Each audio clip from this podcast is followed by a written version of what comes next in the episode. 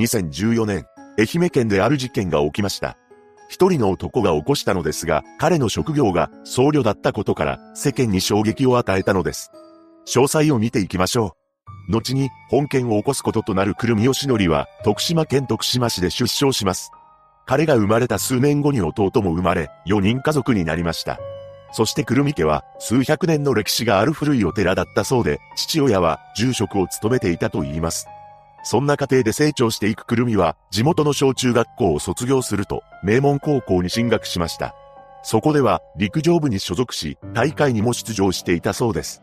彼は、スポーツに励む傍ら、勉強もできたようで、大学、大学院にも進み、教員免許も取得しています。周囲の学生からは、真面目で明るく活発な優等生として評判でした。その後は、家業である寺の住職を務めていたそうです。彼は非常に熱心であり、若手のホープとして期待もされていました。そうして何不自由なく育っていったくるみは、事件から2年ほど前に結婚もしています。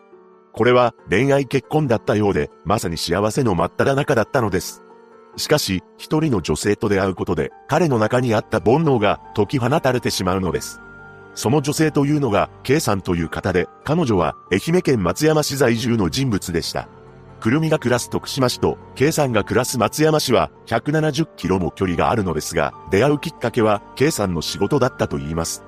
何でも、K さんは離婚歴がある女性だったようで、様々な仕事をしていたそうです。その仕事というのが、スナックのホステスや保険の勧誘だったと言います。そしてくるみとは保険の勧誘で知り合ったそうなのですが、彼が常連客になっていたという話もあるため、おそらく K さんが働くスナックにも足を運んでいたのだと思われます。また、K さんはプライベートでバスケットボールクラブにも所属しており、さらにはネイリストを目指しながらその勉強もしていました。そのようにアクティブに人生を歩んでいた K さんに対し、くるみは好意を抱くようになっていったのです。いくら同じ四国とはいえ、徳島から愛媛まで相当な距離があるのにもかかわらず、くるみは計算に一方的に入れ込んでいき、何度も計算のお店に通っています。そんな中、くるみはある日、一つの光景を目撃しました。それは、K さんが他の男と歩く姿です。くるみと K さんは付き合っているわけでもなく、特に不倫関係になっていたわけでもないですが、男と二人で歩く K さんを見たくるみは、嫉妬心を覚えたのです。そしてなんと、逆恨みという感情を持つようになりました。その後くるみはとんでもない行動に出ます。驚くべきことに、K さんのことをネット上で誹謗中傷するようになったそうなのです。その内容は、接客態度が悪いというものでした。しかし、ネット上に悪意のある書き込みをすることで、くるみの怒りが収まることはありません。それからくるみは、探偵事務所に K さんの身辺調査を依頼したのです。不気味なことに彼女の自宅や行動パターンを把握していきました。こうして徐々に情勢があらわになっていくくるみですが、K さんへの思いは消えることなく、ある作戦に出たのです。それは、くるみが K さんにお金を渡すことで、彼女を仕事から辞めさせて、他の男とも会わないように要求しようというものでした。そしてくるみは K さんに340万円の現金を渡しています。しかし、それで K さんがくるみの言う通りにすることはなかったのです。彼女は仕事を辞めず、他の男とも会っていました。それを知ったくるみは怒りが込み上げていき、自分から渡したお金の返金を求めたのです。ただ、K さんはくるみにお金を返す気はなかったようです。これにまたも逆上したくるみは、事件前になると何度も K さんのマンション近くに出向いています。この状況に K さんは友人に次のように相談していました。最近しつこく男に付きまとわれている。ストーカーされているかもしれない。なんで私が松山に住んでいることを知っているんだろう。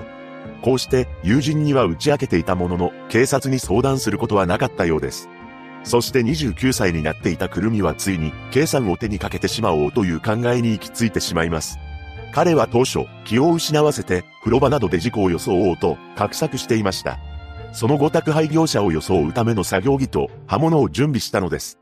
そして事件当日となる2014年12月16日、この日くるみは家族に対して仏教青年会の研修に行く、などと嘘をつき、自宅を出発しています。車に乗り込んだくるみは、徳島から K さんが暮らす松山市に向かいました。そして K さんのマンション近くに着くと、彼女が部屋にいることを確認するため、待ち伏せしています。部屋に明かりがついていることを確認した午後5時頃に、くるみはあらかじめ準備していた作業着に着替え、さらには宅配の伝票を貼り付けた段ボールと凶器となる刃物を持ち、K さん宅を訪ねたのです。こうして、ちゃっかり怪しまれない準備を整えたくるみは、K さんの部屋に侵入しています。しかし、彼女は必死に抵抗したため、当初の計画のように気を失わせて事故を装うことはできず、そのうちにナイフでやるしかないと思いつきました。そしてあろうことか、仰向けに倒した K さんの首めがけて、刃物を振りかざしてしまったのです。こうして、当時37歳の K さんは帰らぬ人となってしまいました。その後くるみは K さんの携帯電話を奪い、自宅に戻ったのですが、記録に残る高速道路は使わず、一般道を通って帰宅しています。その道中、犯行に使った凶器や持ち去った K さんの携帯電話を捨てたのです。彼女はこの日、所属しているバスケットボールクラブの忘年会に出席する予定を立てていたのですが、約束の時間になっても訪れず、それを不審に思った友人が、K さん宅を訪問しています。すると玄関のドアが開いており、部屋の中に入ると赤く染まった地面に横たわる K さんを発見したのです。こうして119番通報がされ、救急隊員が駆けつけたのですが、すでに K さんは息をしておらず、警察に連絡が入りました。警察は K さんの携帯電話がなくなっていたことから、犯人が持ち去った可能性が高いとして、交友関係を中心に捜査を進めていったのです。ただ、K さんは交友関係が広く、捜査は難航したそうです。その一方、元の日常に戻っていたくるみは何事もなかったかのようにお経を上げていました。そして半年に及ぶ捜査の結果、マンション近くに映っていた防犯カメラの映像や、ネット上にくるみが K さんのことを誹謗中傷する書き込みをしていたことが判明し、2015年6月4日、逮捕されています。取り調べでくるみは、私がやりました。最初から命を奪うつもりで部屋に行った、と犯行を認めたのです。さらに、凶器や計算の携帯電話に関しては、すべて別々の場所に捨てたと供述し、徳島市の吉野川の河口付近を捜索したところ、供述通りに凶器が発見されています。くるみの父親はメディアの取材に対し、朝聞いてびっくりこっくりでね、遺憾の極み。これはもう、なんぼでも起こらなあかんと思ってね、とコメントしました。そして付近の住民は気分的にはお墓を他のところへ移動させたい。僧侶なのにそんなことするなんて、何もなかったようにお経をあげていたなんて怖いです。などと答えたそうです。その後の初公判でくるみは他の男と会っていたことを知り、怒りが込み上げた、などと述べ、起訴内容を認めています。検察側は計画的で残忍として懲役18年を求刑し、弁護側は懲役14年が相当と主張しました。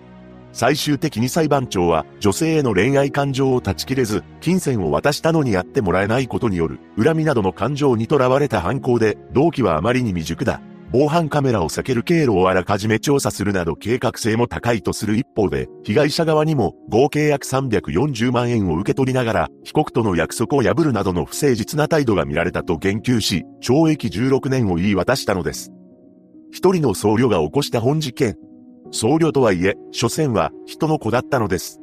被害者のご冥福をお祈りします。